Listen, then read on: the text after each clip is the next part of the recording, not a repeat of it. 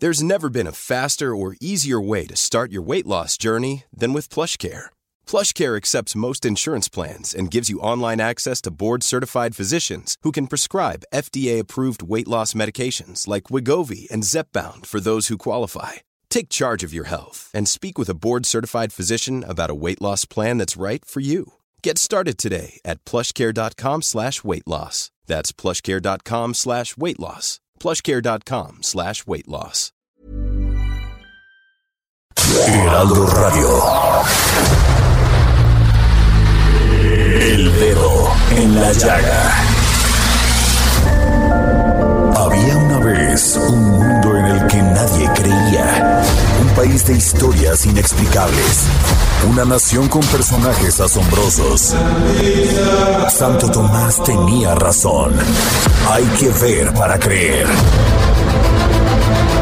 En México increíble, las verdades que duelen, la voz de los que callan, el dedo en la llaga. Infórmate, diviértete, enójate y vuelve a empezar. El Heraldo Radio presenta El Dedo en la Llaga con Adriana Delgado. Me gusta cuando sonríes a mitad de un beso. Me gusta colorearte la ilusión. Y así iniciamos este dedo en la llaga de este viernes 10 de marzo del 2023. Yo soy Adriana Delgado y estamos escuchando la música de tus tacones de este gran grupo español Arrebato. Conversaciones que tenemos con los ojos y esa carcajada tuya que se burla de mi locura. Oportunidad de conversar con la talentosa pianista mexicana María Hahnemann, que a su corta edad, con tan solo 16 años, ha pisado los más prestigiosos recintos con su arte y música. El Dedo en la Llaga. Tiene tan solo 16 años.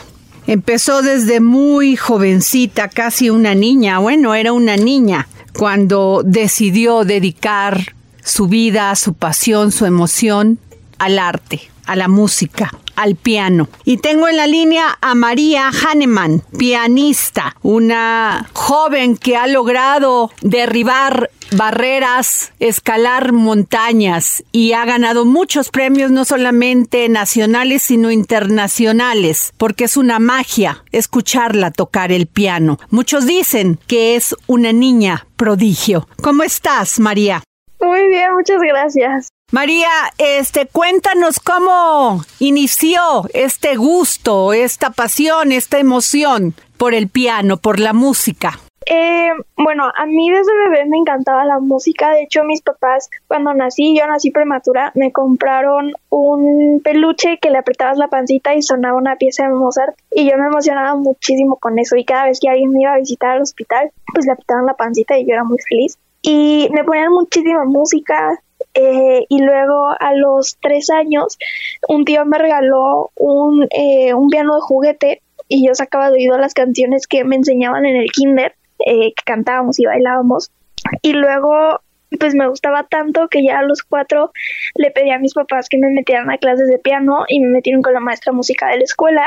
Y con ella empecé, empecé en el método Suzuki y estuve con ella como hasta los nueve, porque a los nueve ya entré al Conservatorio Nacional de Música. María, has este tocado en varias partes del mundo. ¿Nos puedes mencionar algunas de ellas? Sí, he tocado en el Palacio de Bellas Artes en Ciudad de México, en el Carnegie Hall en Nueva York, eh, en la Sala Felipe Villanueva en Toluca, eh, en el Mozarteum en Salzburgo, en el Albert Hall en Londres, en el Teatro Juárez, eh, en el Teatro de la Compañía, eh, en, bueno, en Perú, Costa Rica, Guadalajara, Monterrey, Colima, Mexicali, eh, Zacatecas, Pachuca, eh, Italia, Canadá eh, y Ciudad de México. María, María Hahnemann, estoy leyendo porque eres igual que todas las mujeres en este país que estamos pues nos solidarizamos con todas aquellas mujeres que sufren de violencia de género, de violencia física hacia las mujeres y también de las faltas de la falta de igualdad y equidad de género. Tú dices, tú has dicho, he tenido muchas oportunidades, pero sí me han dicho y pasado cosas por ser mujer y aparte menor de edad. Hay mucha gente que me dice que no voy a poder y cosas por el estilo, pero lo que hago es no pelarlas, ignorarlas y seguir adelante. Cuéntanos de esto, ¿qué es lo que te ha pasado? Uy, pues eh, es que a ver, en esta carrera pasan muchas cosas, no nada más en esta, en muchas carreras, pero pues yo que sé de esta carrera, pasan muchas cosas a muchas mujeres, no nada más a mí. Eh, a ver, por ejemplo, un día me dejaron con la mano estirada, un director de orquesta, yo así normal saludé y de que mucho gusto soy María, este, y me ignoró, me dejó con la mano estirada y se fue con mi amigo hombre que estaba al lado de mí. Eh, mujeres también me han dicho cosas eh, de que no nada más con una carita bonita vas a lograr todo.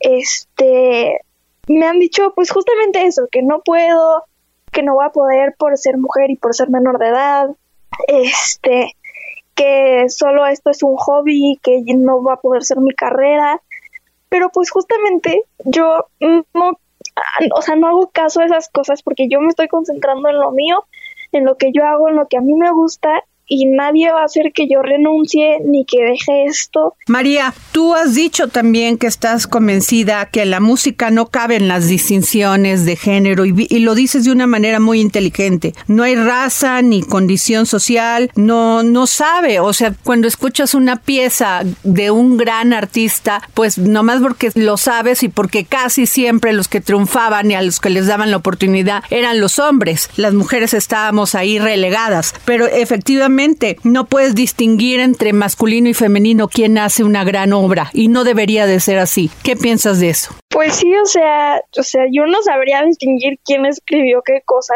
y siento que para empezar para la música, pues la puede escribir quien sea. Eh, hay muchísima gente súper talentosa, mujeres, hombres, mujeres mexicanas, este, y pues la música es para todos. O sea, no nada más es para los hombres o nada más para las mujeres, es para todos y todos pueden disfrutar de ella, todos pueden componer y en México hay muchas compositoras muy buenas eh, que hay, mucha gente admira, que yo admiro y sí, eso. Ahora, aparte del género, María, también te han subestimado por la edad. ¡Qué terrible! Cuando Mozart compuso su primera obra a los ocho años, nueve años y eh, hablaban del niño prodigio, ¿por qué lo hacen con una mujer? pues no sé, la verdad. no sé, nunca me enteré, no, o sea, no, no he entendido y no entiendo qué tiene que ver mi edad. Este, yo digo que cualquiera puede tocar el piano a cualquier edad. Y sí, o sea, soy menor de edad, pero pues no tiene nada que ver eso con pues con mi carrera, con lo que yo hago.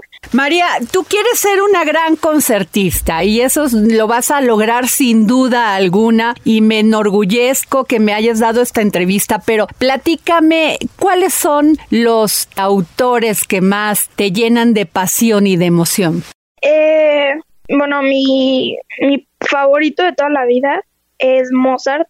Eh, desde bebé me encanta desde que me regalaron ese peluche, ahí se convirtió en mi favorito. Eh, Mozart, Beethoven, Rachmaninoff eh, y Chopin. Ellos son mis favoritos desde siempre. Tienen cosas increíbles que de verdad te llegan al alma y te llegan al corazón y te hacen sentir muchas cosas. Este, ah, bueno, y Ponce también me encanta. Y casi siempre que escucho como obras en específico de ellos, como que me gana la emoción y me pongo a llorar. Ay, María. María, ¿y cuál te ha costado trabajo interpretarlo? O sea, que dices, híjole. Eh, uy. Que te ha tomado más tiempo, más bien. Eh, Mendelssohn. Eh, cuando empecé a montar el rondo caprichoso de Mendelssohn, yo así decía, esto está imposible, está bien complicado, este, no voy a poder, pero al final me puse las pilas dejé de pensar en eso, en que estaba muy complicado. Y al final pues sí lo logré, pero es que esa pieza de verdad que está muy complicada.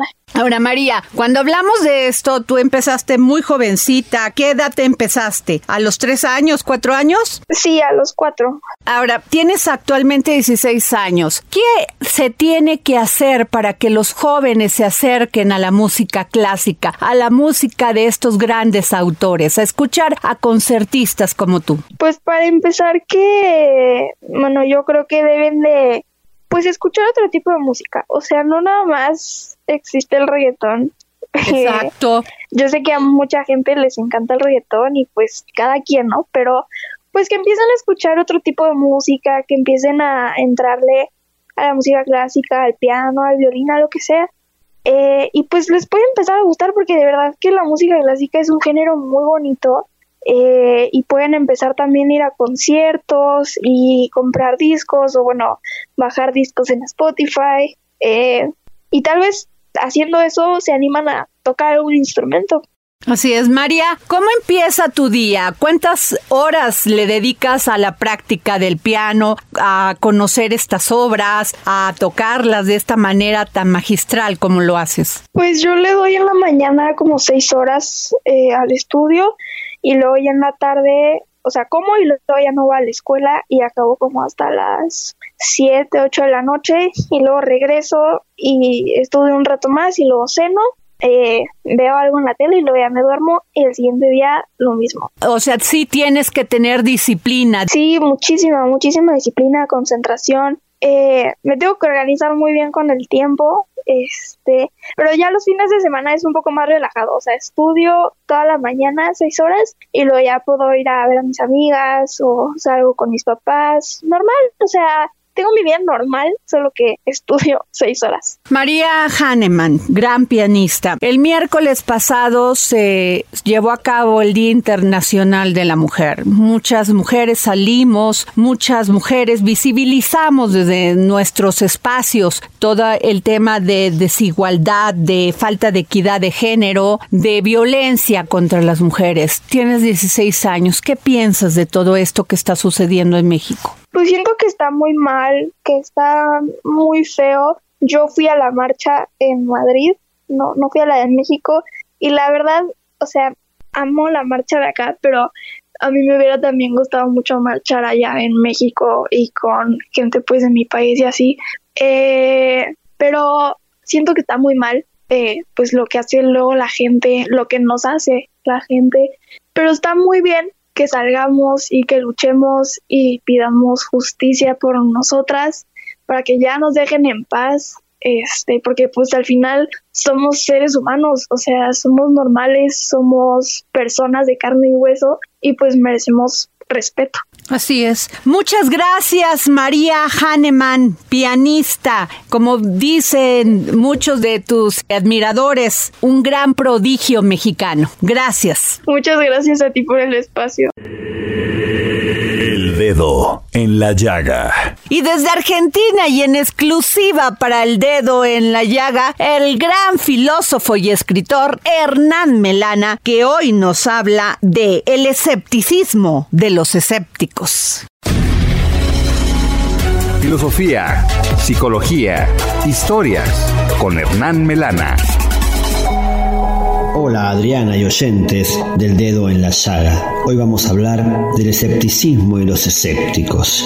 El vocablo escéptico significa originalmente el que mira o examina, el que examina cuidadosamente. Es decir, un escéptico es aquel que antes de pronunciarse sobre algo o antes de tomar alguna decisión tiene una actitud de cautela. Como doctrina filosófica tiene dos aspectos, uno teórico y otro práctico. El teórico es una doctrina del conocimiento según la cual no hay ningún saber firme, no se puede encontrar nunca una opinión de la que estemos absolutamente seguros. Por lo tanto, de aquí se desprende el aspecto práctico porque el escéptico no encuentra, por su propia actitud, alguna manera de adherirse a una opinión ajena que esté determinada. Es decir, suspende el juicio, lo que ellos llamaban la epogé. Y esto es la salvación del individuo, es la paz interior. Es decir, no juzgar nos otorga paz. La única decisión que toma un escéptico es la de abstenerse de toda decisión. Podríamos hablar de muchas corrientes escépticas, pero básicamente hay dos vertientes, una antigua y otra moderna renacentista. El escepticismo antiguo es en la mayor parte de los casos una actitud, el escepticismo renacentista y moderno es con frecuencia una posición. Hay quienes hablan de la paradoja del escéptico, porque si nada es verdad, entonces la proposición nada es verdad es falsa. Algunos teóricos salvan esta paradoja diciendo, ninguna proposición es verdadera, esto es verdad. Pero otros escépticos dirán, un escéptico jamás podría decir que nada es verdad porque no emite juicio. Quizás en nuestro mundo actual, en nuestra realidad cotidiana, debiéramos ser todos un poco más escépticos, aunque generalmente se usa esta terminología para decir que uno descree de todo, pero escépticos en el sentido de no enjuiciar y de no sacar conclusiones apresuradas sin antes tomarse el debido tiempo para poder tener al menos un análisis objetivo. Podríamos preguntarnos cuánto cambiaría la humanidad si todos fuéramos un poco escépticos en ese sentido. Me despido con una frase del fundador del escepticismo, llamado Pierrón de Elis, que parafrasea a Sócrates casi de manera humorística en su famosa frase Solo sé que no sé nada. Pierrón de Elis dirá, yo ni siquiera sé que no sé nada. Viernes con el historiador Ignacio Anaya que hoy en sus cápsulas del pasado nos habla de los aliados caninos. Cápsulas del pasado con el historiador Ignacio Anaya. Hola Adriana, hola amigos del dedo en la llaga y esta es mi cápsula del pasado. Como muchos sabrán, ante el terrible terremoto en Turquía y Siria, que ha cobrado más de 50.000 vidas, México fue uno de los países en mandar ayuda. Nuestra experiencia con terremotos hace de los rescatistas mexicanos capaces de brindar el apoyo necesario ante estas calamidades. Y bueno, un lugar especial han ocupado los perros rescatistas, los cuales aparecieron en diversas noticias nacionales e internacionales y fueron tendencia en redes sociales. Desafortunadamente, uno de estos perros llamado Proteo, falleció allá en Turquía. No obstante, su legado quedó dentro de la memoria de la población de dicho país, misma que lo ha conmemorado de diferentes maneras. Por ejemplo, en un partido de fútbol de la UEFA Conference League en el que jugaba un equipo turco, aficionados de dicho equipo desplegaron una enorme manta, conocida también como tifo, sobre las gradas del estadio con la imagen de un rescatista y Proteo. Los perros y los trabajos de rescate cuentan con una unión especial dentro de la historia del ser humano. En el siglo XVII, unos monjes criaron perros en un hospicio ubicado en el paso de montaña del Gran Monte San Bernard, en los Alpes italianos. Estos perros ayudaban en la guardia y vigilancia del lugar y se convirtieron en perros de salvamento para viajeros extraviados en la nieve y la niebla. La presencia de estos perros quedó registrada en diversos documentos. El increíble olfato de un perro resulta de gran utilidad para detectar a personas con vida durante algún desastre natural. Por ello, son fundamentales en los trabajos de búsqueda de sobrevivientes durante un terremoto. En México se pudo observar esta excepcional labor con la famosa labrador Frida. En el 2018, México contaba con alrededor de 300 perros pertenecientes a la Secretaría de Marina, dentro del área de la sección canina del cuartel general del Alto Mando. A partir del terremoto del 19 de septiembre del 2017, la población mexicana comenzó a valorar el trabajo de estos perros. Por último, hay que decir que en promedio, el tiempo de servicio de un perro de rescate es de aproximadamente 7 años, y después de ese tiempo, estos animales suelen ser adoptados por el personal del ejército y pasar el resto de sus días como una mascota fiel. Sin duda, unos grandes rescatistas que demuestran por qué llevan milenios siendo nuestros acompañantes. Espero que les haya gustado este episodio y recuerden escucharnos cada semana. Muchas gracias y hasta la próxima. Y para comer y beber bien, ¿quién más que Miriam Lira que hoy nos habla sobre la tradición taquera de México? GastroLab historia, recetas, materia prima y un sinfín de cosas que a todos nos interesan. Hola, ¿qué tal Adri? Amigos del dedo en la llaga, feliz viernes para todos ustedes. Cuando se habla de los tipos de tacos que hay en México, los de al pastor, también llamados de trompo, representan uno de los estilos más reconocidos a nivel internacional. ¿A poco no? Es por las noches cuando se dejan ver como un faro que atrae a los hambrientos, la carne girando sobre su eje y el taquero, que con el cuchillo en una mano y las tortillas en la otra, arman los tacos con maestría. Todos los tacos mantienen un principio muy simple con tres elementos, con la Santa Trinidad taquera, la tortilla de maíz o de harina, algún tipo de contenido o guisado, una salsa o guarnición. Los exquisitos tacos al pastor son una muestra de la versatilidad que el concepto permite y también de la universalidad de estos antojitos, que cualquier ingrediente y se adaptan a las cocinas de todo el mundo. Pero ¿cuál es el origen de estas versátiles especialidades? La clave de estas preparaciones reside en el asador vertical, un instrumento que procede de los lugares donde el imperio otomano tuvo presencia desde la India hasta Grecia. A estos guisos se les conoce con nombres distintos como shawarma, dogneraki o giros. Platillos elaborados con carne de cordero, de res o de pollo sobre algún tipo de pan, con salsas y guarniciones típicas de cada región. La historia reporta que el cocinero Iskender Efendi popularizó al asador vertical en la ciudad de Bursa desde mediados del siglo XIX. Por ello, el nombre Donder Kebab, que podría traducirse como asado giratorio. En México, este asador entró por la ciudad de Puebla en 1930. Se sabe que fueron inmigrantes de origen iraquí quienes comenzaron a vender los tacos orientales o tacos árabes elaborados con carne de cordero en pan árabe o en tortilla de maíz con jocoque y salsa de chile chipotle. En poco tiempo se dio un cambio muy notable, pues al asador vertical se le subió el puerquito. Tres cosas come el poblano: cerdo, cochino y marrano. Llega a la fama internacional de aquella época y hay numerosos negocios como la Oriental y los árabes Bagdad, ambos abiertos en 1933, y también los tacos Tony, fundados en 1942. Años después, el asador llegó a la Ciudad de México con la taquería El Huequito en 1959, lugar que mantiene ese estilo oriental que no usa el adobo de Es probable que el tizoncito fundado en 1966 haya integrado el adobo y la piña a estos tacos. Así fue como el asador vertical se nacionalizó y los tacos al pastor alcanzaron una fama universal. Actualmente hay tacos al pastor en todo el mundo. Por ejemplo, existen los que se hacen con pescado, con pulpo, con pollo, con res, con chorizo, hay mixtos, hay veganos, vegetarianos y bueno, con esta carne se hacen las gringas y cada día se inventan nuevas variantes, ¿no? Hay un poquito de todo. El clásico taco al pastor es de carne de cerdo, del asador vertical, cortada en finas rebanadas sobre tortillas de maíz, con cilantro y su cebollita por encima, salsa de chile chipotle y una rajita de piña. Son tan solo dos o tres bocados, pero la armonía de los ingredientes produce un efecto contundente. Ahora que ya saben más de los taquitos al pastor y de los tacos en general, cuéntenos quiénes son amantes de ellos y síganos en nuestras redes sociales. Díganos cuál es su favorita. Yo soy Miriam Lir y por supuesto nos escuchamos el próximo viernes aquí en El Dedo en la Llaga.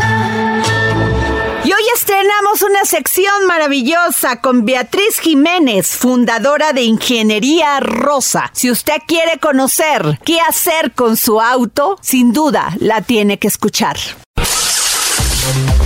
Hola, soy Beatriz de Ingeniería Rosa y sé que a la mayoría de las mujeres nos genera pánico cuando hay que trasladar nuestro vehículo al taller. Esto ya no te sucederá, ya que me convertiré en tu especialista automotriz en torno a las dudas que puedan surgir sobre tu auto. Así contarás con la información suficiente para viajar segura y sin temor a que te sorprendan. Aquí platicaremos de motores, de mujer a mujer. Bienvenidos. Iniciaremos con un cuestionamiento general. ¿Cómo mantener mi auto en óptimas condiciones? Para que esto suceda requieres considerar los tres servicios preventivos más relevantes para cuidar nuestro motor y cada cuánto es correcto realizarlo. Aun cuando el manual del usuario indique más tiempo, hay que considerar siempre el país donde te encuentras, porque cambian las situaciones climáticas, pero también el desgaste en carretera. Es decir, hay ciudades donde no hay el tráfico que hay en Ciudad de México. Es por eso que en Ciudad de México yo te recomiendo la afinación cada 15 mil kilómetros, el cambio de aceite cada 5 mil kilómetros. Cambio de balatas delanteras y traseras dependerá del desgaste de las pastillas. Normalmente se desgastan primero las delanteras y luego las traseras. Además que hay una regla, dos cambios delanteros por uno trasero. Y por último, el mantenimiento del sistema de enfriamiento cada 40 mil kilómetros. Este consiste en reemplazar el anticongelante en su totalidad para que no pierda su efecto anticorrosivo. Seguramente estarás generando bastantes dudas respecto a lo que te estoy diciendo, como qué es una afinación, qué es un cambio de aceite, qué pasa si no hago el mantenimiento del sistema de enfriamiento. En mi siguiente cápsula te platicaré a detalle de estos servicios. Como ves, ahora ya no estás sola y podemos tomar el camino juntas sin temor a que te sorprenda. Que tengas excelente día. Me gustan las conversaciones que tenemos con los ojos. Nos vamos a una pausa y regresamos para seguir poniendo el dedo en la llaga en la cultura. A Adriana Delgado en su cuenta de Twitter, arroba Adri Delgado Ruiz. Además, te invitamos a enviar tus opiniones y comentarios en texto o por mensaje de audio a través de WhatsApp al 55 2544 3334.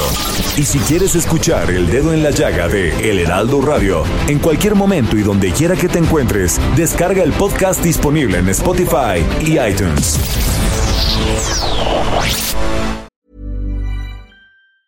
Hey, it's Ryan Reynolds, and I'm here with Keith, co star of my upcoming film, If, only in theaters, May 17th. Do you want to tell people the big news? All right, I'll do it. Sign up now and you'll get unlimited for $15 a month in six months of Paramount Plus Essential Plan on us. Mintmobile.com slash switch. Upfront payment of $45 equivalent to $15 per month. Unlimited over 40 gigabytes per month. Face lower speeds. Videos at 480p. Active Mint customers by 531.24 get six months of Paramount Plus Essential Plan. Auto renews after six months. Offer ends May 31st, 2024. Separate Paramount Plus registration required. Terms and conditions apply if rated PG. Sigue a Adriana Delgado en su cuenta de Twitter en arroba Adri Delgado Ruiz. Y envíanos tus comentarios vía WhatsApp al 55 25 44 33 34 o 55 25 02 21 04.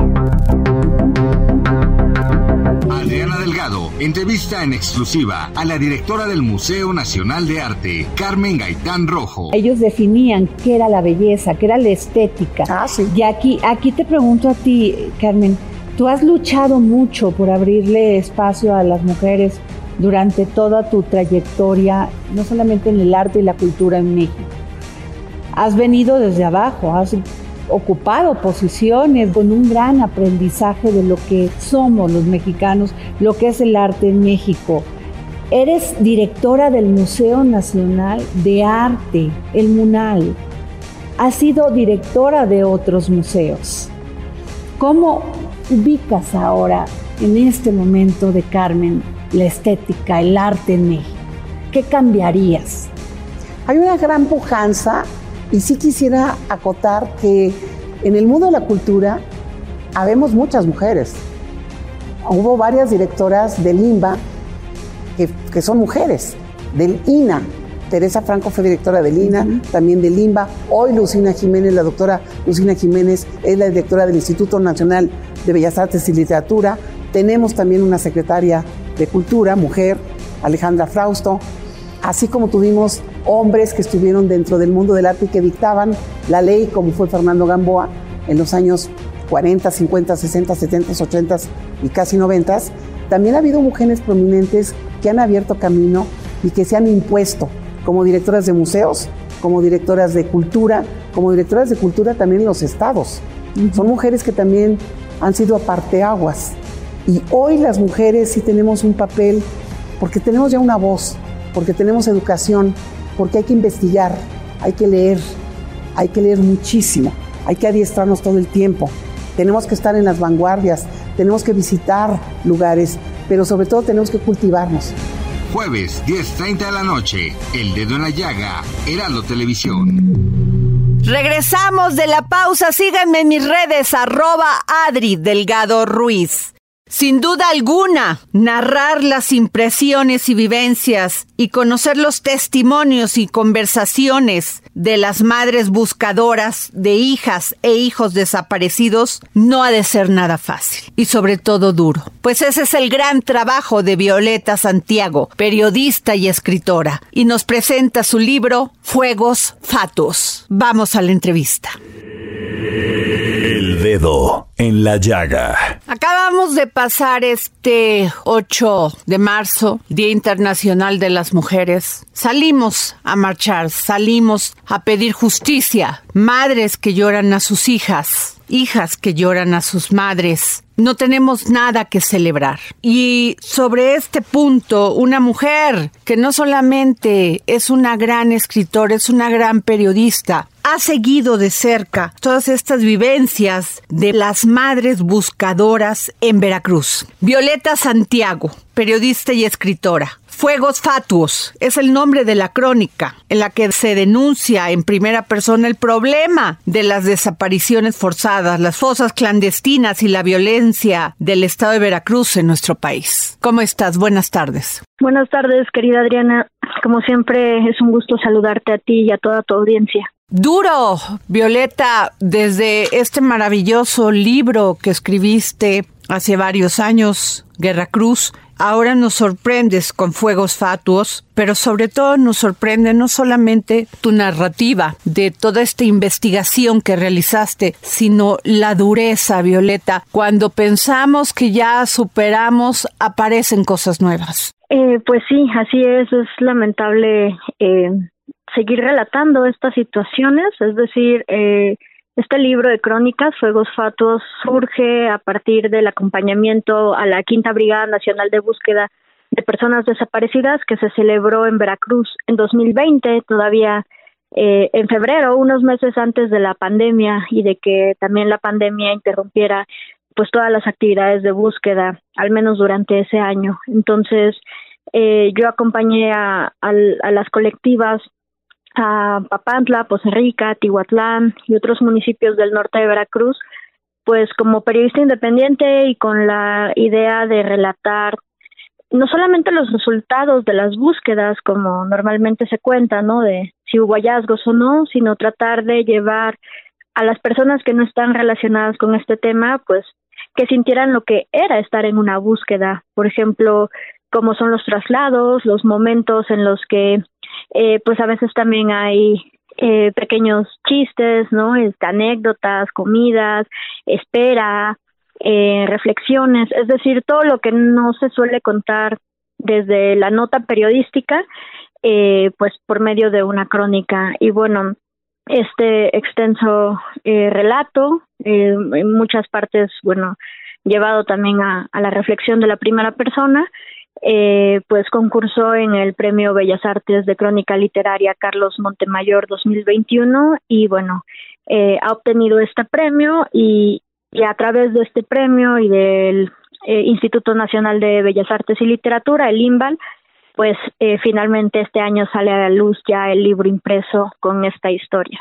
Violeta Santiago, ¿qué fue lo más difícil que viviste acompañando a estas mujeres que no dejan de luchar todos los días, que no desfallecen ante las barreras, los diques que les ponen para poder encontrar a sus hijos, a sus hijas? Pues lo más difícil fue, digamos, el hallazgo de puntos que se le suelen llamar cocinas, digo, es un, un término muy, muy feo, eh, pero pues coloquialmente es como las mismas buscadoras también se refieren a estos puntos que son eh, lugares en donde se practicaba la desaparición extrema, es decir, eh, restos humanos eh, pues eran desintegrados principalmente con, con fuego, productos químicos, al grado de reducir eh, incluso los, los huesos a, a, cenizas o a pedazos ennegrecidos de los que pues se volvía muy difícil extraer el ADN.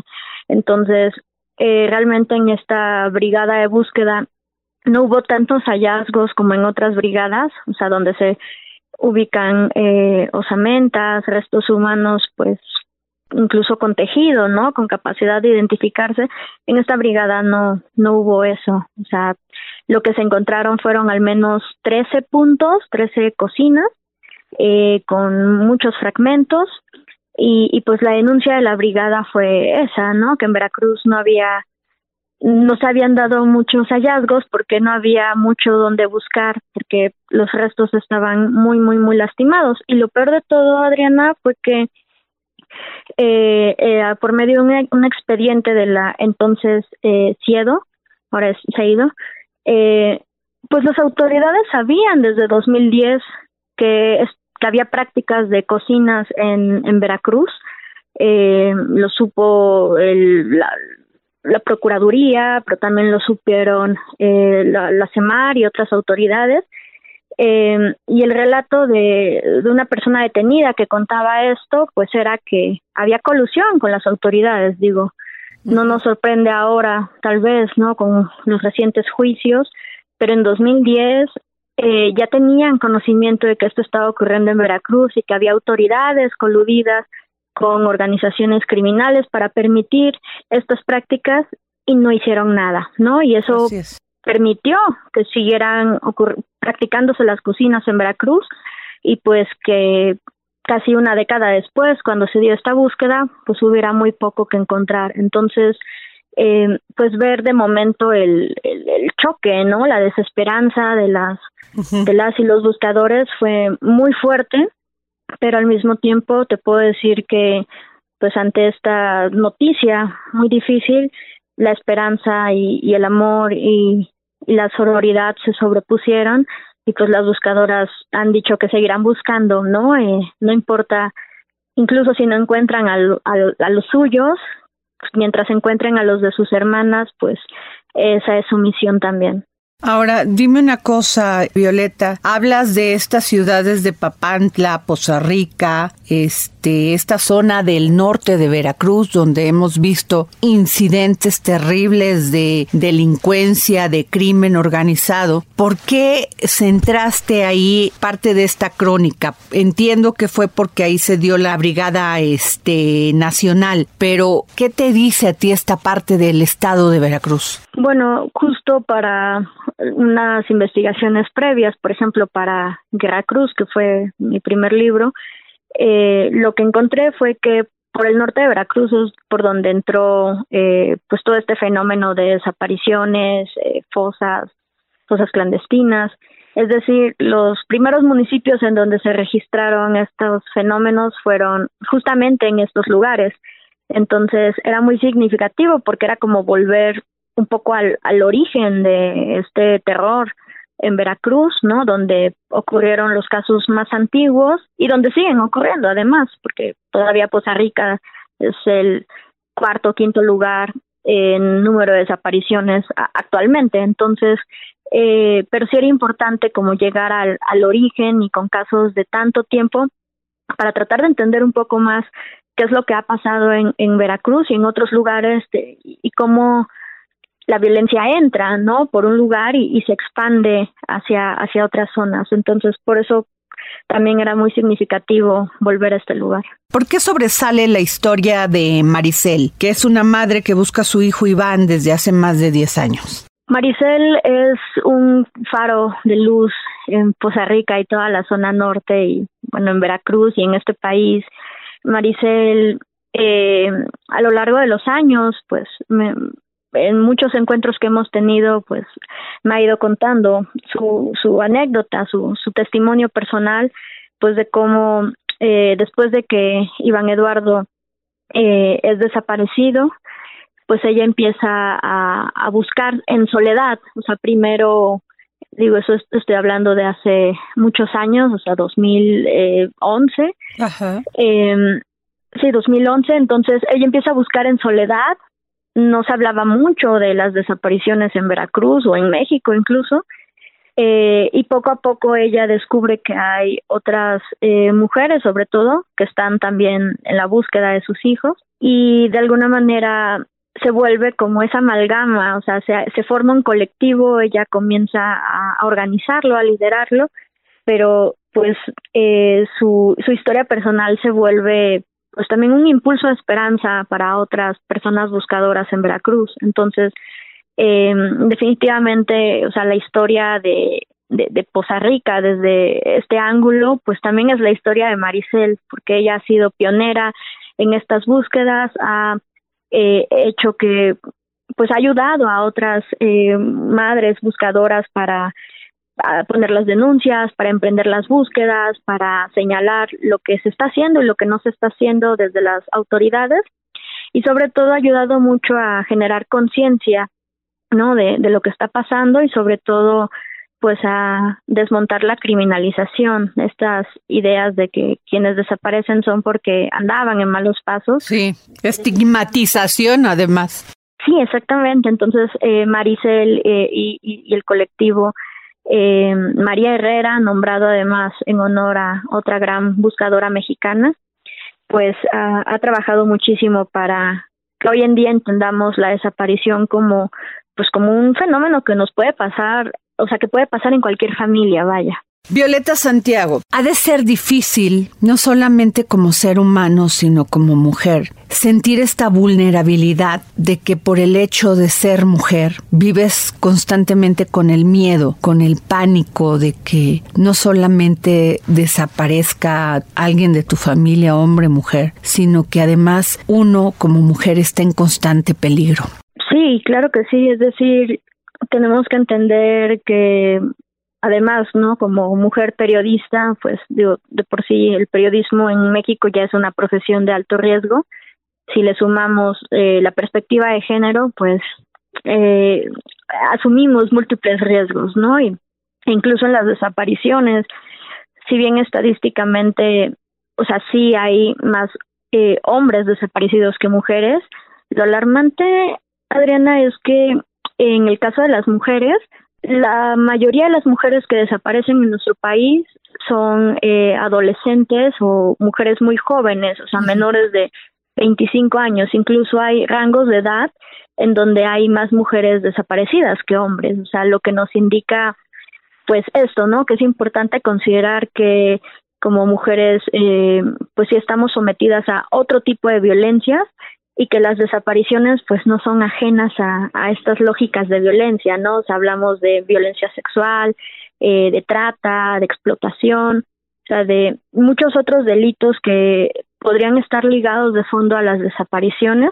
y que no podemos separarlos, ¿no? O sea, pensar que, que son cosas aisladas, sino tratar de pensar en que estas violencias afectan en, múltiples formas. Violeta, con esta investigación, con todo este trabajo que has venido realizando, ¿crees que algún día se va a poder, digo hipotéticamente y casi como utópicamente, se podrá tomar conciencia de parte de las autoridades que no haya colusión y que podamos vivir las mujeres un México diferente, un Veracruz diferente, sin violencia? Uf, eh, es una pregunta difícil. Digo, yo esperaría que sí, eh, porque pues claro que me gustaría eh, ver ¿no? que tuviéramos un, México más seguro para, para todas las personas que habitamos en él, pero creo que, o sea, mucho depende de justo de la decisión de a quién ponemos en el poder, o sea, quiénes son las autoridades que elegimos.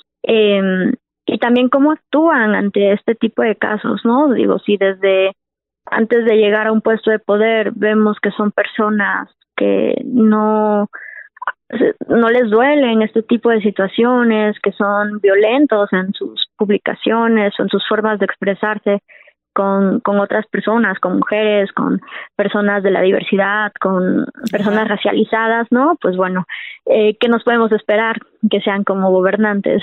va mi otra pregunta también, este Violeta. Tú has vivido varios gobiernos en Veracruz. ¿Ha cambiado algo de uno a otro en estos temas? No, no, lamentablemente eh, sigue habiendo mucho eh, rechazo, ¿no? A admitir que, que sigue habiendo violencia, incluso más que antes. Eh, y pues la lógica de los nuevos gobernantes es pues negarlo, ¿no? Este pasó con las desapariciones, muchos muchas colectivas con la excusa del COVID-19 no fueron recibidas, pero bueno, ya tiene bastante que pasamos pues la etapa de vacunas y que volvimos a las actividades y apenas hace un par de semanas fueron finalmente atendidas. Entonces eh, se niega que hay desapariciones, se niega que hay eh, asesinatos y secuestros y otras cosas, ¿no? Siempre se quiere echar la culpa al, al pasado. Entonces lo que vemos es que hay pocas cosas que han cambiado eh, en Veracruz y más bien los índices de violencia pues se han mantenido y eso nos dice mucho. Yo te agradezco, Violeta Santiago, gran escritora, gran periodista, tener al este que nos hayas dado esta entrevista, pero sobre todo tener todo tu trabajo periodístico que visibiliza todo lo que sigue pasando en este país, no solamente con las mujeres, sino con nuestros hijos, con nuestros esposos. Y gracias por este libro Fuegos Fatuos. Gracias, Violeta Santiago. Muchas gracias, querida Adriana. Hasta luego. El dedo en la llaga. Y nos vamos con Gonzalo Lira con los temas más relevantes del cine y el entretenimiento. Es tiempo del séptimo arte. Películas, cortometrajes, series, documentales y excelente música. Con Gonzalo Lira.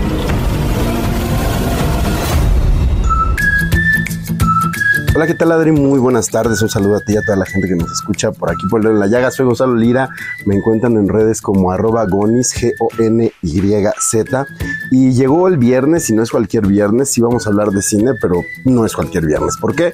Porque este domingo 12 se lleva a cabo la entrega del premio Oscar, la entrega del premio de la Academia de Artes y Ciencias Cinematográficas de Estados Unidos. Vámonos a lo que nos concierne, que son las nominaciones. Me voy a ir con algunas de las categorías principales y me gustaría empezar por mejor película animada, ya que será la que nos eh, dé más gusto, pues Guillermo del Toro, lo hemos estado diciendo en los últimos meses, Guillermo del Toro se llevará el premio de la Academia, será el ganador del Oscar, será un Oscar más para el mexicano por la película Pinocho, muy merecida, cierra un gran año con una película que además se volvió muy significativa, de por sí lo era, porque Pinocho era el cuento que su madre le leía, pero se volvió aún eh, más significativa en el momento en el que al estrenar Pinocho, la madre Guillermo del Toro también muere.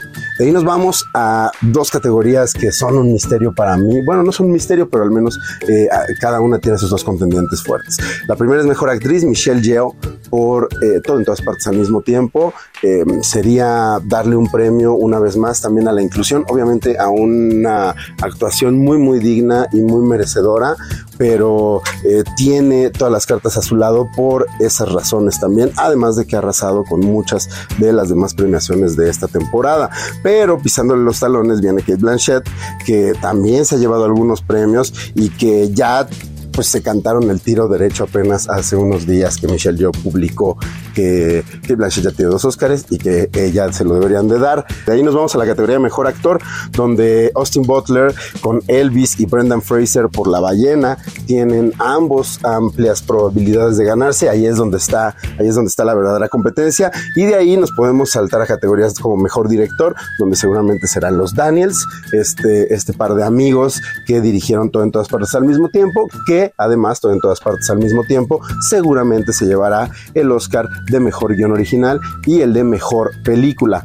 En fin, ahí están. Esta es la quiniela que yo les dejo con la mayoría de las categorías principales. Eh, si ustedes tienen dudas de más para terminar de armar la suya, me buscan en Gonis, G-O-N-Y-Z. Yo me despido, Adri, nos escuchamos la próxima semana. Bye.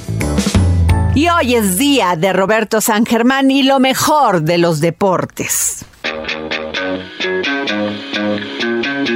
Roberto San Germán y los deportes al estilo del dedo en la llaga con Adriana Delgado. Buenas tardes Adriana, buenas tardes amigos que nos sintonizan, pues ya tenemos aquí la información deportiva del fin de semana, se viene una jornada 11 interesante en el fútbol nacional que empieza el viernes 10 de marzo a las 7 de la noche con el duelo entre Atlético de San Luis y el Club Querétaro. Ya luego a las 9 de la noche Puebla recibe a las Chivas. Podrán tener otro triunfo. Las Chivas son el mejor visitante que tiene la liga hasta el momento. Luego el sábado 11 de marzo a las 5 de la tarde el equipo del Atlas que no la ve llegar con Benjamín Mora y podría ser su último partido si no logra un eh, resultado positivo se enfrenta a León. Luego Cruz Azul a las 7 de la noche recibe en el Estadio Azteca a los Pumas, duelo que también nos llama la atención porque si Rafa Puente Jr. no gana, se dice que saldría de la institución de la universidad. Y a las 9 de la noche, Tigres se enfrenta al América. Ya no estará Oscar Jiménez en la portería, va Luis Malagón. Eso no significa que cambie mucho el América, señores, porque también su defensa es bastante, bastante malita, sobre todo por el lado derecho cuando juega el señor Miguel Layún. Y ya el domingo, al mediodía, Toluca recibe a Mazatlán. Ya no sabemos qué decir del equipo de Ambriz. Después de la derrota contra el equipo de Querétaro, todos podríamos la fichita para el Toluca, pero puede llegar Mazatlán y te hace la travesura. Así que ya veremos cómo le va el Toluca al mediodía. Luego a las 7 de la noche del mismo domingo, Pachuca recibe al Monterrey. Duelazo, amigos, duelazo. Y luego a las 7 de la noche también, de esas cosas que uno no entiende de la Liga MX, Santos recibe al Club Tijuana. Y ya a las 9 de la noche, Juárez recibe al Necaxa. Esos serían los partidos que nos dejan la jornada 11 del fútbol mexicano. Y también ya se viene el clásico mundial de béisbol, donde México pues ya va a empezar a tener duelos, sobre todo recordando que la novena mexicana pues tiene buenos jugadores, se van a enfrentar a Colombia. No sabemos si va a ser Julio Urias el pitcher abridor. Todo mundo quisiera que fuera para el partido contra los Estados Unidos.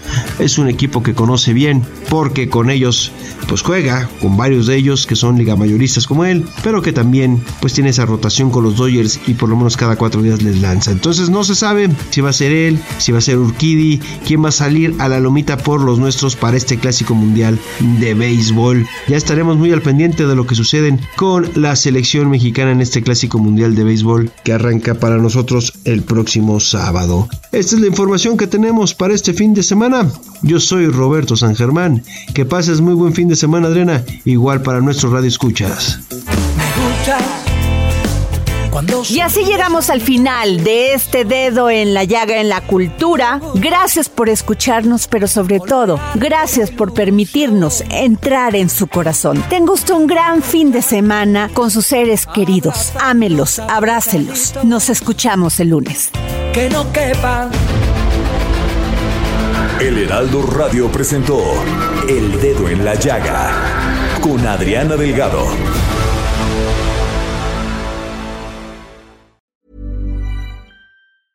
Planning for your next trip?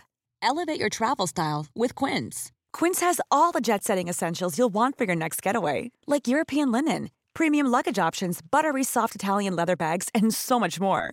And is all priced at 50 to 80% less than similar brands. Plus, Quince only works with factories that use safe and ethical manufacturing practices.